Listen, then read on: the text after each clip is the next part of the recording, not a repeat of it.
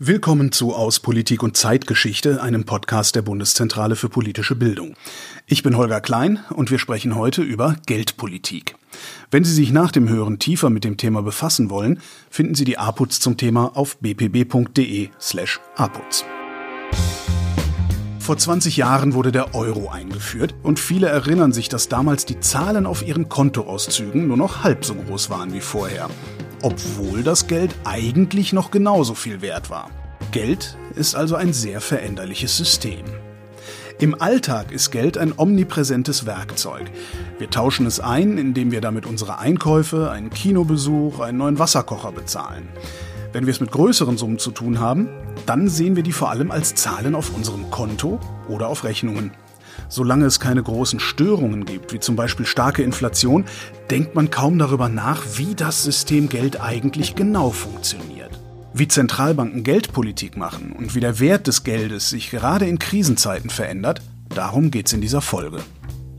Die Volkswirtin Ulrike Neyer erklärt, was Geldpolitik ist und was die EZB beeinflussen kann oder eben auch nicht. Ja, natürlich kann die EZB nicht die einzelnen Preise festlegen. Die EZB kann ja jetzt dem Bäcker nicht sagen, verkauf mal dein Brot für weniger als, äh, was ich, drei Euro. Und ich habe mit dem Soziologen Aaron Saar darüber gesprochen, wie in Kriegszeiten mit Geld Politik gemacht wird. Ich glaube, was wir jetzt im Fall dieser Sanktionen und so gemerkt haben, dass es um was ganz Konkretes geht, ja. Um was ganz Konkretes aus dem Geld besteht und das sind erstmal rechtliche Ansprüche gegen andere Akteure, also vor allem gegen das Bankensystem.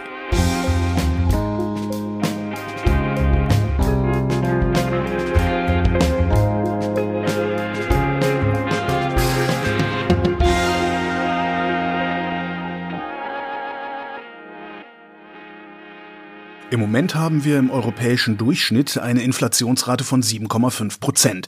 Das ist ein Rekord seit der Einführung der Gemeinschaftswährung. Und dass vieles teurer geworden ist, das merkt man zum Beispiel, wenn man auf seine Strom- oder Heizrechnung schaut. Eigentlich sollten sich die Preise aber nicht so stark verändern.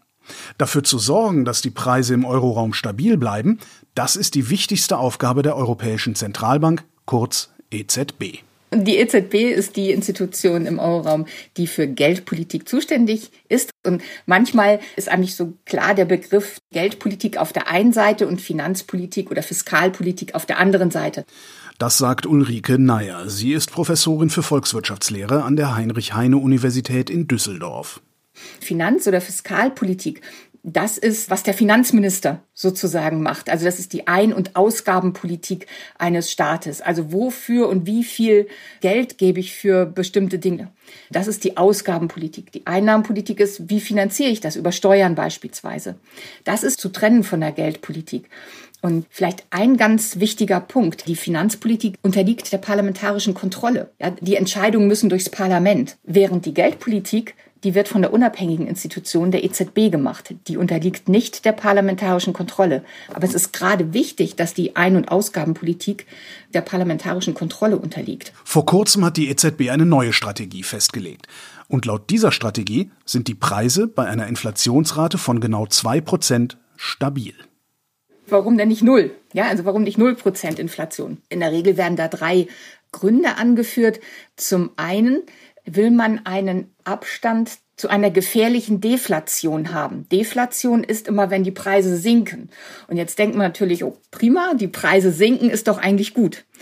Aber auch das kann gefährlich werden. Wenn die Menschen dann erwarten, dass die Preise weiter sinken, dann werden sie natürlich davon geht man aus, jetzt keine Einkäufe tätigen, sondern ihre Einkäufe aufschieben. Und sozusagen, dann kaufe ich mir im halben Jahr erst eine Waschmaschine, weil ich davon ausgehe, dass die Preise sinken. Und immer wenn die Nachfrage zurückgeht, sinken die Preise weiter und die Unternehmen können eben noch weniger verkaufen. Also es werden noch weniger Waschmaschinen verkauft. Da müssen die Unternehmen möglicherweise Leute entlassen. Die Leute haben geringeres Einkommen, fragen noch weniger nach. Die Nachfrage geht noch weiter zurück. Die Preise sinken, die Arbeitslosigkeit steigt. Ja, und das wäre so eine gefährliche Abwärtsspirale, die mit einer Deflation verbunden wird. Das ist sozusagen der erste Grund, eigentlich mit der wichtigste. Der zweite ist, dass es bei der Messung von Inflation zu Ungenauigkeiten kommt. In der Regel wird die Inflationsrate immer ein bisschen überschätzt. Und äh, deswegen hat man höheren Wert festgelegt. Und ein dritter Grund, im Euroraum hat man ja derzeit 19 verschiedene Länder und die Inflationsrate in den einzelnen Ländern ist sehr unterschiedlich. Wenn jetzt in einem Land die Inflationsrate sehr niedrig ist, weicht es ja vom Durchschnitt ab und dann ist da natürlich die Gefahr auch groß, dass man in diese Deflationsgefahr gelangt. Zwar hat die EZB in den 2010er Jahren vor allem eine drohende Deflation bekämpft, doch im Moment rückt die Gefahr der Deflation eher in den Hintergrund. Im Euroraum liegen wir weit über den 2% Zielinflationsrate. Im Baltikum ist sie sogar zweistellig. Die EZB hat die Aufgabe, das zu ändern. Ihr Einfluss auf die Preise ist aber nicht unmittelbar. Ja, natürlich kann die EZB nicht die einzelnen Preise festlegen. Die EZB kann ja jetzt dem Bäcker nicht sagen, verkauf mal dein Brot für weniger als, äh, was ich, drei Euro. Sondern was die EZB macht, so traditionell bis vor einigen Jahren hat sie einen Zins festgelegt, den die Geschäftsbanken, also was zum Beispiel die Deutsche Bank, die Commerzbank, die Sparkassen, wenn die einen Kredit bei der EZB aufnehmen, dann müssen sie einen Zins dafür zahlen. Und wenn Banken Kredite vergeben an uns, um wenn wir ein Auto kaufen wollen, ein Haus kaufen wollen oder Konsumgüter kaufen wollen, für jeden Kredit, die die Geschäftsbanken vergeben, müssen sie auch immer normalerweise einen kleinen Teil bei der EZB aufnehmen. So, und je höher dieser Zins ist, den die Geschäftsbanken bei der EZB bezahlen müssen, desto höher sind die Kosten der Banken und desto höher ist natürlich auch der Zins, den wir dann zahlen müssen. Und wenn die EZB jetzt erwartet, und wir werden Preissteigerungen haben, dann erhöht sie sozusagen die Zinsen, die Nachfrage geht zurück und dann steigen die Preise nicht mehr so stark. Das ist das, was man ähm, bis vor kurzem eigentlich gemacht hat, so typischerweise der kurzfristige Zins, also den Zins, den die Geschäftsbanken bei der EZB zahlen müssen, wenn sie dort einen Kredit aufnehmen, der wurde erhöht oder gesenkt, je nachdem, ob man jetzt steigende oder fallende Preise erwartet hat. Das ist der Leitzins. Mit dem Leitzins arbeitet die EZB auch weiterhin. Er ist ihr wichtigstes Instrument. Aber manchmal reicht er als Werkzeug nicht aus, wie Ulrike Neier ja schon angedeutet hat. So war es zum Beispiel 2014-15. Da hat die EZB dann Staatsanleihen gekauft, um so langfristig die Zinsen zu beeinflussen. Diese Maßnahme wird aber immer wieder kritisiert. Denn auf diese Weise, so die Kritik, würde die Zentralbank eine sogenannte monetäre Staatsfinanzierung betreiben, was eigentlich verboten ist, und so eine unsolide Finanzpolitik finanzieren. Auch jetzt gerade steht die Zentralbank in der Kritik. Die EZB will nämlich den Leitzins bei 0% belassen, trotz der hohen Inflation und der schwierigen wirtschaftlichen Situation rund um den Krieg Russlands gegen die Ukraine. Ulrike Neier erklärt, warum die EZB auch in einer Krise nur langsam Einfluss nehmen kann. Geldpolitik ist auch mal mittelfristig ausgerechnet. Also wenn man jetzt erwartet, oh Gott, im Moment sind die Preise sehr, sehr hoch, da kann die EZB im Moment nichts machen, sondern sie muss gucken, wie denkt sie denn, sind die Preise beispielsweise in einem Jahr? Ja, weil bis so ein geldpolitischer Impuls wirkt, das dauert ja. Ja, und das ist halt das Problem, wenn im Durchschnitt die Preise in der Volkswirtschaft steigen, wenn sich das verfestigt, dann klar wollen die Leute mehr höhere Löhne haben. Höhere Löhne heißt wieder höhere Kosten für die Unternehmen. Höhere Kosten heißt wieder höhere Preise. Und das ist natürlich ein Problem. Und ähm, da muss die EZB versuchen, sagen, ja, wir bekämpfen die Inflation und wir versuchen, dass die in einem Jahr wieder niedrig ist. Aber das ist im Moment halt nicht einfach, weil dafür müsste sie jetzt versuchen, das Zinsniveau in der Volkswirtschaft zu erhöhen und die Nachfrage zurückzudrängen. Und äh, wenn wir jetzt mit einer Rezession vielleicht rechnen, auch aufgrund des Konflikts in der Ukraine, steht sie da schon äh, vor einem Problem, was sie da jetzt äh, machen soll.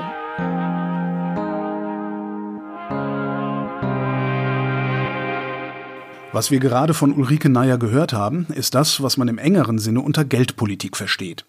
Alles, was die Zentralbank macht, um zum Beispiel die Inflation zu steuern. Wir sehen aber immer wieder, wie Staaten mit Geld politischen Einfluss ausüben. Und zwar nicht nur in einem finanzpolitischen Sinne, also darüber, wie sie ihr Geld ausgeben, sondern auch in dem Einfluss aufs Geldsystem an sich genommen wird. Nach dem russischen Einmarsch in die Ukraine wurden auf einmal Bankkonten, Devisenreserven und Wechselkurse in einer ganz neuen Dimension strategisch genutzt. Denn nun haben Zentralbanken russische Vermögen eingefroren und bestimmte Banken von Zahlungsströmen ausgeschlossen. Über die Strukturen, die hinter dem System Geld stecken, wie sie politisch genutzt werden und wie das im Ukraine-Krieg gerade sehr deutlich wird, darüber habe ich mit dem Soziologen Aaron Saar gesprochen. Er ist Gastprofessor an der Leuphana Universität Lüneburg und leitet die Forschungsgruppe Monetäre Souveränität am Hamburger Institut für Sozialforschung. Hallo, Herr Saar. Hallo. Sie schreiben, es ginge um den Stoff. Aus was für einem Stoff ist Geld überhaupt? Also was ist Geld? Was ist Geld? Eine große Frage natürlich. Ich habe mal gelernt, es sei Kommunikation. Oh, ja, das äh, führt nochmal sozusagen ins, auf die ganz abstrakte Ebene. Aber ich glaube, was wir jetzt im Fall dieser Sanktionen und so gemerkt haben, dass es eine ganz eigentlich, dass es um was ganz Konkretes geht, ja. Um was ganz Konkretes aus dem Geld besteht. Und das sind erstmal rechtliche Ansprüche gegen andere Akteure, also vor allem gegen das Bankensystem. Ja, und das können wir uns ja auch vorstellen, wenn wir unser eigenes Konto betrachten. Das ist natürlich, das wissen wir auch, erstmal irgendwie eine Zahl, ja. Und diese Zahl steht aber für etwas, die, die ist ein Anspruch, den wir an die Bank erheben können, dafür, dass die Bank etwas für uns tut. Und wenn wir auf dieser rechtlichen, aber trotzdem sehr konkreten Ebene bleiben, dann ist Geld eigentlich ein großes Geflecht aus Ansprüchen, die wieder auf andere Ansprüche verweisen. Mhm die ich dann meinerseits auch wieder ja im Grunde verkaufen kann beziehungsweise weitergeben kann. Äh, das heißt, ich gebe einen Anspruch von meinen Anspruch an die Bank, an den Autohändler, der mir dafür ein Auto gibt. Ja, also sie übertragen sozusagen, also sie, sie übertragen einen Anspruch, aber das Übertragen ist eigentlich nur ein Ersatzwort für einen komplexen Vorgang von neuen und alten Ansprüchen. Ja, also wenn Sie ein ihren Autohändler bezahlen, dann sagen sie ihrer Bank letztendlich, ich habe jetzt weniger Ansprüche an dich. Ja, also du schuldest mir jetzt weniger Geld und irgendwie muss jetzt die Bank des Autohändlers ihm mehr Geld schulden. Ja, also sein Anspruch muss größer werden. Und das müssen die Banken, also meine Bank oder ihre Bank und die des Autohändlers dann mit, untereinander ausmachen, indem sie das über Ansprüche untereinander oder über Ansprüche gegen die Zentralbank, über die sie verbunden sind, abwickeln. Also schuldet danach die Zentralbank der Bank des Autohändlers mehr und dafür hat meine Bank weniger Ansprüche an die Zentralbank, als sie vorher hatte. Ja, also so eine Zahlung von, von mir an den Autohändler ist eigentlich sozusagen auf der rechtlichen Seite eine Auflösung und Knüpfung von, von Schulden, von Ansprüchen gegen Banken. Und das läuft sozusagen im Hintergrund ab, wenn wir zahlen. Und deswegen beschreiben wir das dann ja auch ganz gerne als einen Tausch. Ich gebe halt mein Geld rüber und kriege das Auto zurück. Und es macht auch durchaus Sinn aus sozusagen der Perspektive der handelnden Akteure. Aber dahinter steht eben ein System aus rechtlichen Ansprüchen, das abgewickelt, das in Bilanzen gegengerechnet und ausbalanciert werden muss. Jetzt gucke ich auf Krieg, weil es ist gerade Krieg. Gleichzeitig gucke ich auf Geld als komplexes Geflecht. Wie kriege ich die beiden jetzt zusammen? Also wie kann ein so komplexes Geflecht in der Kriegführung auf einmal relevant werden? Ja, insofern, als dass natürlich dieser Krieg in einem Wirtschaftssystem stattfindet, das auf Geld basiert, das, wie wir alle wissen, unglaublich verflochten ist, ja, das irgendwie global funktioniert, in dem Warenströme durch enge Kanäle geschifft werden müssen, was dann nicht immer funktioniert, ja, und in dem eben natürlich die ganze Zeit auch Zahlungen abgewickelt werden müssen von der Privatperson, die irgendetwas kauft, ohne ja zu wissen. Also ich, wenn ich Dinge kaufe, ich weiß ja gar nicht, woher die einzelnen Teile und so herkommen. Und der Hintergrund Hintergrund davon ist natürlich ein genauso komplexes Zahlungssystem, in dem dann irgendwie meine Zahlungen für Importware beim Verkäufer in einem anderen Land landen müssen. Und was uns, glaube ich, so eine Brutalität wie ein Krieg plötzlich zeigt, ist, dass wir bei diesem System die ganze Zeit darauf angewiesen sind, natürlich den anderen zu vertrauen, dass diese Abrechnungen stattfinden. Die ist auch im Eigeninteresse, weil man will ja als ein sozusagen respektabler Händler auf dem internationalen Parkett wahrgenommen werden.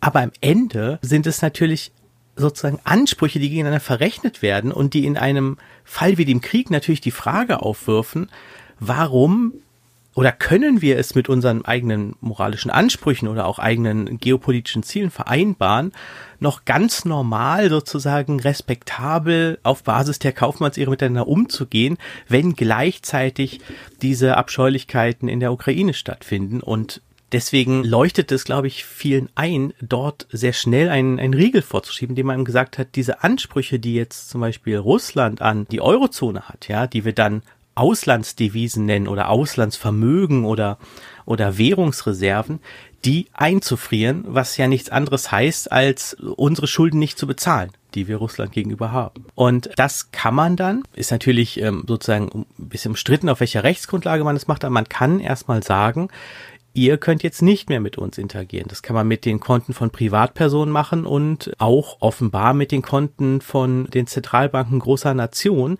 Man ging eben davon aus, dass man es nicht machen würde, ja, aber es ist im Prinzip gar kein komplizierter Vorgang. Wir haben jetzt ja Teile des russischen Auslandsvermögens eingefroren. Nutzt das denn eigentlich überhaupt was zur Kriegsführung? Wenn das Einkommen gleichzeitig weiter fließt, weil wir ja weiter Waren äh, aus Russland beziehen. Ja, also man war ja sehr darauf bedacht, dass man eben ähm, die für die Energiekäufe verantwortlichen Banken, also zum Beispiel die Gazprom-Bank, davon ausnimmt und deren Konten eben nicht einfriert. Also die Hoffnung war ja, dass man sozusagen Russland damit nicht völlig abschließt, sondern sozusagen sagt, wir können, ihr könnt uns weiter Energie liefern, weil wir die weiter bezahlen werden auf Konten, auf die, die ihr auch verwenden könnt oder die die Gazprom Bank zum Beispiel auch verwenden kann. Aber wir nehmen euch so viel sozusagen ähm, Handlungsfähigkeit auf dem internationalen Parkett, dass ihr eure Währung nicht mehr wirksam verteidigen könnt und das wird dann für euch, Russland, hoffentlich so hohe ökonomische Kosten erzeugen, dass ihr euch überlegt, ob ihr euch das sozusagen weiter leisten könnt.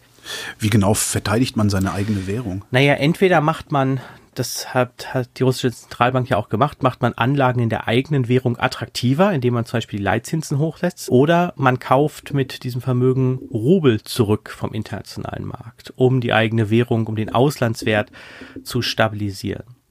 Den Zugang zum europäischen Finanzsystem, den regeln wir über eine Einrichtung, die nennt sich SWIFT. Können Sie für Zehnjährige erklären, was das ist? Naja, wenn ich mein Geld an jemand anders überweisen muss, dann muss ich dem eine Nachricht schicken, ja, wie viel und auf welches Konto das Geld geht. Und diese Nachricht muss verlässlich sein. Ja, also da muss der Empfänger wissen, das hat der Richtige gesendet und das ist der richtige Betrag und das muss ich jetzt auch nicht nochmal überprüfen. Und das äh, regelt man dann am besten nicht, indem man sich eine neue E-Mail-Adresse macht und diese sagt hier, überweis mal von von Herrn Kleins Konto auf das Konto von Aaron Saar so und so viel Geld und man weiß gar nicht, woher kommt diese E-Mail, sondern man, das macht man natürlich über ein spezialisiertes Kommunikationssystem und das ist Swift. Und dieses System ist weltweit im Gebrauch. Es gibt ein paar Alternativen, aber es ist natürlich klar, das kennt jeder sozusagen von den sogenannten Netzwerkeffekten bei Messaging-Diensten, wenn erstmal viele meiner Freunde bei WhatsApp sind, dann muss ich irgendwie auch zu WhatsApp, ja. Und da ist es schwierig, auf einen anderen Messaging-Dienst zu wechseln, weil da sind ja die Leute nicht, ja. Also klassischer Netzwerkeffekt. Deswegen ist es gar nicht überraschend, dass es so ein sehr großes System gibt wie Swift. Und dieses System ist so wichtig, dass es ja in der Vergangenheit der Ausschluss von Banken von SWIFT eben schon als ein Druckmittel eingesetzt wurde, etwa gegen den Iran, ja im Kontext der Iran-Sanktionen oder auch gegen Venezuela. Das ist eine unglaublich drastische Maßnahme. Ja, also wenn man jemanden da ausschließt, dann ist es unglaublich schwierig, Güter aus dem Land zu verkaufen, Güter zu importieren, Zahlungen abzuwickeln. Und deswegen hatte das dann, würde ich sagen, war, war das sehr aufgeladen am Anfang zu sagen, wir schließen jetzt die russischen Banken von SWIFT aus und, und schädigen die Wirtschaft damit nachhaltig. Aber ist dieses Ausschließen nicht unwirksam, solange nur eine einzige Bank noch Zugang zu SWIFT hat? Dann kann ich doch sämtliche Zahlungen über diese eine Bank, in dem Fall Gazprom Bank, tunneln und nehme trotzdem weiter am europäischen Finanzsystem teil. Ja, also ich meine, erstmal muss man sich eben nochmal klar machen, dass wir es erstmal nur mit einem Nachrichtenübermittlungsdienst zu tun haben. Ja, das, das ist zwar unglaublich wichtig und klar, bei Finanzen spielt Schnelligkeit und Preis natürlich eine Rolle. Ja, das heißt, wenn ich jetzt sage, der Ausschluss von SWIFT macht Überweisungen langsamer, ist es natürlich im Normalfall gravierend, aber wir haben ja eh keine normale ökonomische Situation gerade. Das heißt, man kann SWIFT erstmal umgehen mit anderen Kommunikationsmitteln.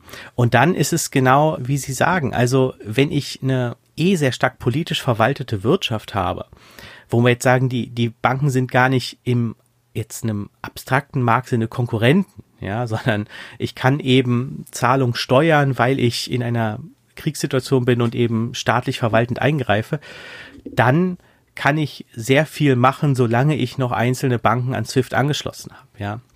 Und ähm, deswegen war der eigentlich größere Schritt eben nach SWIFT dass dann nach SWIFT die, das Einfrieren der Auslandsreserven ins, ins Gespräch kam, man eben sagt, das ist, da ging es dann wirklich um Auslandsvermögen, das heißt das Verhindern von Zahlungen. Aber beides, der Ausschluss von SWIFT und das Einfrieren der russischen Auslandsvermögen, hat ja beides sozusagen die offene Flanke der Ausnahmen für den Energieverkehr. Was nicht heißt, dass sie wirkungslos sind, aber was natürlich heißt, dass sie nicht die Brachialität haben, die man ihnen vielleicht am Anfang zugeschritten oder die sich viele auch gewünscht hätten. Wenn die Ansprüche für nichtig erklärt werden können, dann könnte man dann das eingefrorene Vermögen pfänden, um davon Reparationen zu bezahlen? Weil man muss ja nur die Ansprüche wieder als nicht nichtig erklären und an jemanden anderen weitergeben. Oder ist das Geld weg? Nee, das Geld ist ja auch sehr bewusst in Anführungszeichen eingefroren. Ja, also das liegt da einfach auf den Konten, aber wir wenn wir auf unser Online-Banking zugreifen, versuchen eine Überweisung zu machen, kommt da die Fehlermeldung, das geht gerade nicht, ja, sie dürfen gerade keine Überweisung machen. Aber uns wird die Zahl noch angezeigt, ja, und dann kann man das natürlich einfach wieder freigeben. Und ich glaube, was in der ja irgendwie emotional nachvollziehbaren Forderung steht, man sollte dieses Vermögen jetzt nehmen, um zum Beispiel den Wiederaufbau zu finanzieren, es steht so ein bisschen die Frage einerseits geopolitisch, was riskiert man damit? Also der Stichwort Ende der Globalisierung ist ja gerade in der Finanzpresse sehr populär, dass wir eigentlich sozusagen in der Vergangenheit immer versucht haben, im Kriegsfall vorzubauen für die Zeit danach. Und zwar eben gerade im Hinblick auf Handel und Weltwirtschaft. Ja, und wenn man jetzt nicht nur von einer globalen Großmacht die Vermögen einfriert, was vorher ja sozusagen gesagt wird, das passiert eben Staaten, die gar nicht auf Augenhöhe mitspielen im Konzert der Großmächte, sondern sie auch noch danach nicht wieder freigibt, dann müssen wir natürlich damit rechnen, dass die Disruption durch ein äh, gerade aufgrund der Vernetzung immer sehr fragilen Finanzsystems sehr groß werden. Ja, weil wir ja schon jetzt sehen, also das eine Paradoxie der Situation ist ja, dass wir die russischen Auslandsvermögen einfrieren und gleichzeitig sehr klar ist, dass die europäischen, amerikanischen Finanzsysteme sehr abhängig davon sind, dass Russland trotzdem ihre Schulden und ihre Zinsen weiter bezahlt, ja. Also das hätte, glaube ich, nochmal das sozusagen wirkliche Streichen und Andersverwenden dieser Vermögenswerte hätte gewaltige Folgen. Zeigt uns aber auch, dass die Frage ist, wenn wir sehen, dass wir diese Vermögenswerte Russlands letztendlich auf den Status von Zahlen degradieren können, indem wir sie einfach sperren, ja, dann ist halt auch die Frage, ob wir für den Aufbau der Ukraine oder die Unterstützung die russischen Vermögenswerte brauchen. Wir haben ja gerade sozusagen diese seltsame Situation, dass wir sehen, wie viel Buchhaltungstechnik eigentlich so eine Institution wie Geld ausmacht, die für uns ja in einer gewissen Weise so einen Objektivitätscharakter hat. Ja, so wäre Geld eben das, was wir erwirtschaftet oder verdient haben und nicht etwas, was man im Zweifelsfall eben durch zwei Klicks auf dem Computer erstmal auch wieder nichtig machen kann. Und ähm, deswegen ist die Antwort, glaube ich, gar nicht so einfach leider auf die Frage, die Sie stellen. Geld zu haben bedeutet, ich habe Ansprüche gegen irgendjemandem und wir beide, also der, der, gegen den ich einen Anspruch habe und ich, wir müssen uns vertrauen. Wenn jetzt derjenige, gegen den ich Ansprüche habe, sagt, äh, dein Anspruch ist jetzt nichtig, dann ist ja letztendlich mein Vertrauen auch weg. Also ich will ja nicht, dass irgendjemand, also irgendein Staat äh, sich meine Ersparnisse schnappt. Wie würde ich das denn überhaupt verhindern? Also privat kann ich ein Kilo Gold im Garten verbuddeln, aber wie mache ich das denn auf Staatsebene? Ja, das ist eine gute Frage. Also die Unterscheidung ist, ist wirklich, wirklich klar. Also als Privatperson kann ich natürlich, wenn ich sage, ich vertraue dem Bankensystem nicht so richtig, kann ich mein Geld in, in Bar abheben oder in andere Vermögenswerte wie Gold überführen, die ich dann irgendwie anders verstecke. Ja schon das Bargeld wirft so ein bisschen die Frage auf, ob ich das in einem, in einem Moment, wo sozusagen die Währung an sich in Frage gestellt wird, weil sie politisch verwaltet wird, ob mir dann das Bargeld noch so viel bringt. Ja, aber möglicherweise ist ja das Gold in meinem Garten, das ich verbuddelt habe, noch wertvoll. Auf staatlicher Ebene ist es einerseits schwieriger, weil sie ja mit Summen zu tun haben, die sie gar nicht so einfach bewegen können. Also das sehen wir jetzt bei Russland im Zuge dieser der Aufregung um die Sanktionen wurde ja auch irgendwie beschwichtigend darauf hingewiesen zu sagen, macht euch keine falschen Hoffnungen, Russland hat unglaublich viel Gold. Aber was machen sie mit unglaublich viel Gold? Sie können das ja nicht einfach verkaufen. Was Staaten längerfristig machen können, ist das, was Russland ja auch seit der Krim-Annexion 2014 versucht hat. Und das ist einfach die Vermögenswerte zu diversifizieren, also unterschiedliche Ansprüche in der Zentralbankbilanz zu halten gegen verschiedene Länder oder auch in verschiedenen Formen. Diversifizieren im Sinne von gegen welche Länder sie Ansprüche halten, ja? Also halten sie vor allem Dollaranleihen. Also in einer ruhigen Weltwirtschaft, wo es keine, keine Unsicherheiten gäbe, wäre es ja absolut sinnvoll für Zentralbanken nur Dollarguthaben zu halten. Ja, wenn man jetzt das ganze politische rausrechnet, was natürlich nicht geht, da würde man sagen, Dollar ist die akzeptierteste Währung. Es macht gar keinen Sinn, irgendwie viel anderes in meiner Bilanz zu haben. Aber das ist natürlich nicht der Fall, weil die USA diesen Zugang zu Dollar ja sehr bewusst immer wieder politisch eingesetzt haben. Einerseits in den Sanktionen gegen Ländern, aber auch damit, dass sie die Zugänge, wer wie leicht an Dollar kommt, immer auch an Bedingungen geknüpft haben. Und deswegen ist es natürlich für Zentralbanken dann rational nicht alles auf Dollar zu setzen, sondern zum Beispiel, also Russland hat zum Beispiel Anteil von Euro erhöht, ja, wahrscheinlich kann ich jetzt auch nur spekulieren in der Erwartung, dass aus Europa aufgrund der Abhängigkeit von Gas und Öl nicht so schnell oder so drastische Sanktionen kommen werden. Und in gewisser Weise hat sich das ja auch so weit bewahrheitet, dass es aus Europa zumindest noch Bremser der Sanktionen gibt. Aber eben auch, dass ich vielleicht chinesische Anleihen halte oder indische, ja, also mit Ländern, bei denen ich keine Angst haben muss, dass sie Sanktionen äh, gegen mich aussprechen. Am Ende muss ich mein Auslandsvermögen aber in, zum allergrößten Teil in Ansprüchen halten, weil alles andere bringt mir nicht sozusagen auf dem schnellen Finanzmarkt, ja, ich muss schnell zahlen können, ich muss vor allem meine Zinsen in der verabredeten Währung zahlen können. Also sozusagen eine Zentralbankbilanz voller Gold mag irgendwie gut aussehen für manche, aber es bringt mir letztendlich nicht so viel. Und wenn die voller Krypto ist? Also voller Bitcoins? Ich würde jetzt erstmal sagen, da habe ich ja noch weniger von, ja. Da habe ich erstmal natürlich das, das klassische Problem des unglaublich schwankenden Kurses, ja, wo ich sicherlich die Lieferverträge, die ich abschließe, nicht werde in Bitcoin abschließen können, weil sonst niemand weiß, wie viel er wirklich bekommt, ja. Und da muss man sagen, dass das Kryptowährungssystem, also wir, wir begeben uns jetzt wirklich im Bereich des stark spekulativen, das ist ja viel zu klein. Also es gibt ja beileibe nicht genug Kryptowährung, um damit diese Finanzsummen zu decken, die nicht nur Auslandsvermögen, sondern die ganzen Finanzsysteme. Ja, also wir reden dann ja nicht nur von Auslandsvermögen der russischen Zentralbank, sondern auch eben der ganzen anderen Banken von Gazprom Bank über Sperrbank und so weiter. Das, das ist einfach zu, also würde ich sagen, zur Zeit und wahrscheinlich auch auf Dauer illusorisch, dass das eine große Rolle spielen wird. Jetzt, wenn ich das Ganze mal umdrehe, also Ansprüche für nichtig erklären, im Moment reden wir hier über einen Staat, der ein Vermögen hat. Wenn wir einen Staat ohne Vermögen angucken, dann hat er Schulden bei anderen Staaten.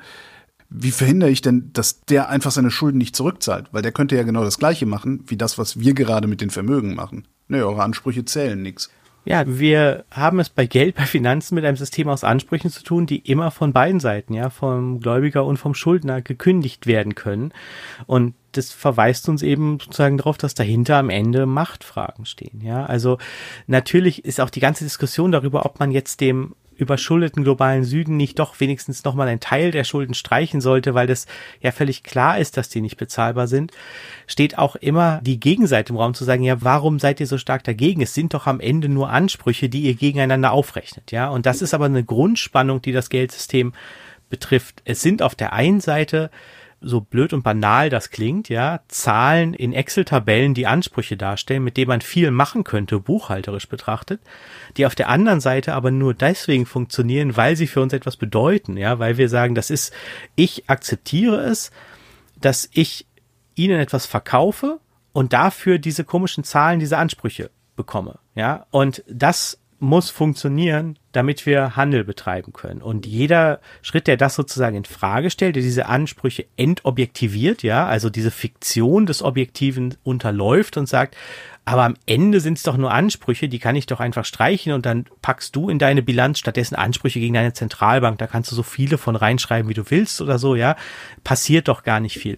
Diese Akte verweisen einerseits natürlich auf reale politische Möglichkeiten. Also die Schuldnerländer könnten das machen, genauso wie wir die Ansprüche Russlands einfrieren können.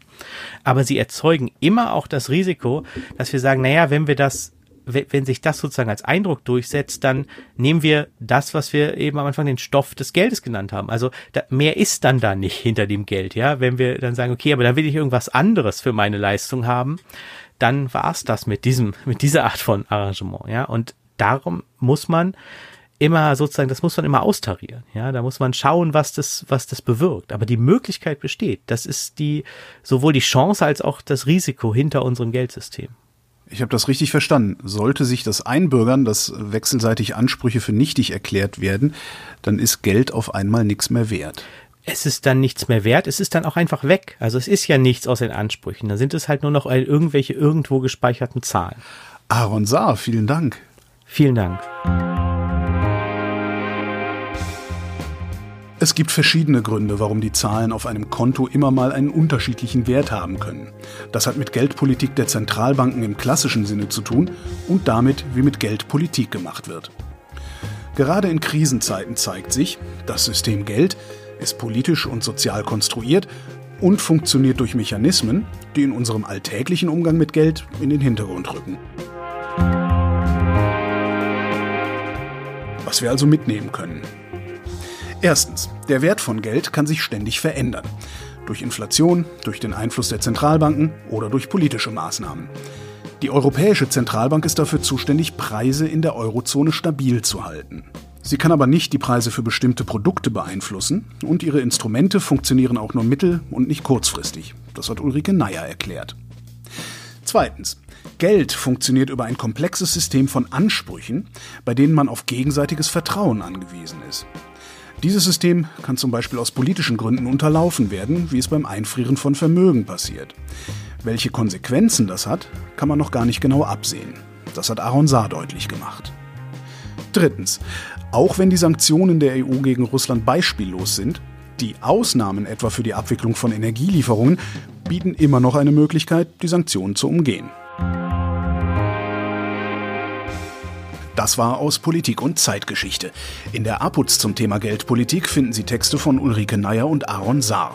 Weitere Autorinnen und Autoren sind Moritz Hütten, Caroline Müller, Michael Petz, Fanny Pigeot, Ndongo Sambasilla, Mechtel Schroten und Joscha Wullweber. Den Link zur APUZ zum Thema Geldpolitik finden Sie in den Shownotes. Und natürlich freuen wir uns, wenn Sie Feedback zu dieser Folge haben. Fragen, Lob, aber auch Kritik können Sie uns schicken an aputz.bpb.de. In vier Wochen erscheint die nächste Folge, dann sprechen wir über Fleisch. Ich bin Holger Klein und danke für die Aufmerksamkeit.